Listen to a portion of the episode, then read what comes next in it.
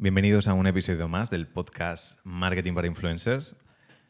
Este es el podcast prometido en el que vamos a hablar sobre la historia del cliente, de cómo pequeños cambios en la, biograf- en la biografía dieron buenos resultados. Lo Que realmente ha sido exacto. lo estamos grabando de golpe, pero Lo cortamos, lo guardamos y nos lo pensamos. exacto, si no hay feedback, no ha salido. Si estás escuchando esto es porque has hecho ese esfuerzo extra de decir, oye Javier, sí, quiero escucharlo. No es un esfuerzo loco, pero es un esfuerzo que merece la pena. Así que te voy a contar brevemente la historia de, de un cliente que empezó a trabajar con nosotros hace tres meses, creo, en julio. Y mm, cuando empezó, el Instagram era bastante desastre. Sí que es cierto que tenía seguidores, porque sí que tenía un contenido relativamente atractivo. Vamos Además, a nombrarle. ¿Vamos a nombrarle? No, creo que no. Habría Vale. que pedir permiso para eso. No, no, por si me Probablemente. es un, un tío atractivo, molón. Entonces, tenía seguidores por tener seguidores. Pero sí que es verdad que la estructura en sí de- del Instagram no estaba trabajado de forma profesional.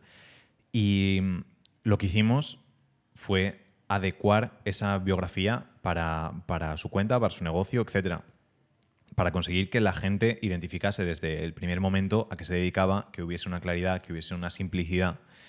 Y el cambio fue espectacular.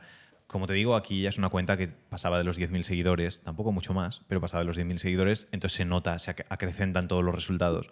Pero fue el cambio ese y de la audiencia nueva, es, que es automático y parece que carece de sentido, pero ocurre que de repente vas viendo que los seguidores que llegan tienen mucho más sentido para ti. Ves que los seguidores que llegan no son completamente random y aleatorios, sino que la gente que llega, cuando entras en su perfil, ves que son cuentas de mayor calidad y que son cuentas que tienen que ver con, con lo que tú te dedicas, con las cosas que haces. Y después fue el hecho de la biografía, que para mí es uno de los puntos más fundamentales que existen el hecho de estructurarla, nosotros utilizamos una técnica de tres pasos para hacerlo y lo que haces es, uno, conseguir seguidores, primero claridad para la audiencia, consigues seguidores segundo y tercero, consigues que esa persona mueva el culo, que la persona que llegue no se quede ahí y que realice esa acción de seguirte o alguna acción extra.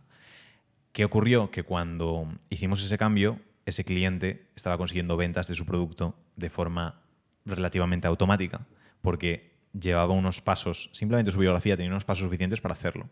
¿Qué ocurre? Es lo mismo que hago yo. Mi biografía, si la analizas, hace que yo consiga pues, gente que automáticamente realice ciertas cosas en, eh, en beneficio de, de la agencia del negocio sin que tengas que estar pendiente continuamente de eso.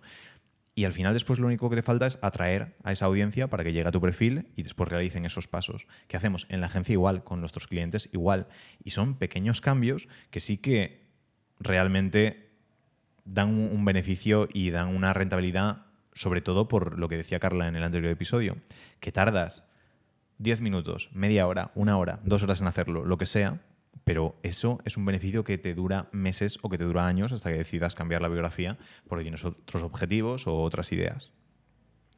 Perdón, Carla, eh, después de mi monólogo te dejo que añadas tus puntos de apreciación. Nada, no, estoy de acuerdo. Y encima es que es lo que comentabas tanto en la tuya como en la de varios clientes.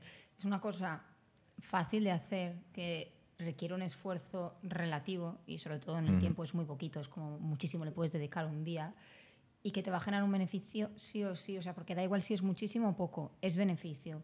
Y sobre todo es una cosa a largo plazo que se va a mantener y que de ahí vas a ir teniendo como un recurrente. Entonces merece la pena pararse y decir, vale, qué quiero decir, cómo lo quiero decir, qué puedo poner. En es, es verdad que es un espacio muy pequeño. No sé, ¿cuántos caracteres tiene? Los tiene. 300 y pico puede ser. Tiene los, sobre todo porque en ocasiones siempre va por actualizaciones y demás, pero Mm. sobre todo porque no hay que excederse porque llega un punto en el que te lo. Te sí, lo- que te salen puntitos abajo. Exacto, lo hace pequeño. Igual por eso se menosprecia un poco, igual pasa el efecto un poco Twitter, que al ser una línea solo es como, bueno, pongo cualquier cosa, abrevio, que aquí no pasa nada, esto no se ve. Y luego encima como tampoco tienes ahí como un feed, sino que eso se va soltando en el timeline en general, es como que le quitamos un poco de importancia. Y no sé si puede que con la biografía pase eso, porque como comentamos en el otro episodio también, el feed sí que se le ha dado mucha importancia y se le sigue dando, sí que cuando hace un año o así estaba muy de moda ponerlo todo en anaranjado, ahora más simple, más oscuro, sí que se dado, también se llevaba todo azulado, sí que se le da importancia y sí que se trabaja, entonces eso quiere decir que sí que nos preocupamos por la parte un poco más estética o de dar una buena impresión. Pero por algún motivo la biografía ha desaparecido de nuestras preocupaciones y es algo que que cheque puede dar muchos más resultados que un buen feed. Entonces me parece súper interesante trabajarla, enfocarla bien y... y Por más. supuesto. Sí, es, es que es esa primera inversión que causa y después ese inicio de, de los objetivos que buscas. Que si me dices, pues quiero vender este producto, tienes que enfocar la biografía en un sentido. Quiero ofrecer este servicio, tienes que enfocar la biografía en un sentido. Quiero que la gente me escriba para ser amigo mío, tienes que tener una biografía con ese objetivo. Y, y es, es lo que ocurre al final siempre. Si ahora mismo tienes 50 seguidores, 100 seguidores, a lo mejor no notas un cambio muy drástico, pero a medida que vaya aterrizando la audiencia, a veces nos, nos fijamos únicamente en el número fijo que está ahí, en esos seguidores o en eso, pero cuando vemos las impresiones o visitas al perfil, normalmente son muy altas. Y cada vez que publicas, cada vez que subes una historia, cada vez que tal, hay mucha gente que está visitando tu perfil. Y es una oportunidad extra de que lean esa biografía y que realicen una acción que te interese. Exacto. Entonces no hay que menospreciarla para nada y hay que prestar atención y verlo desde un punto de vista estratégico. Y así es como obtienes esos buenos resultados y lo mismo, no cuesta nada de esfuerzo y se nota muchísimo el, el beneficio. Por lo tanto, es algo que sí que merece la pena enfocarse y esforzarse en, en mejorar. Y con esto queda claro. Y con esto queda clarísimo. eh, una buena historia y daremos, hay que preparar algo para dar unos tips sobre cómo tener una biografía estupendísima.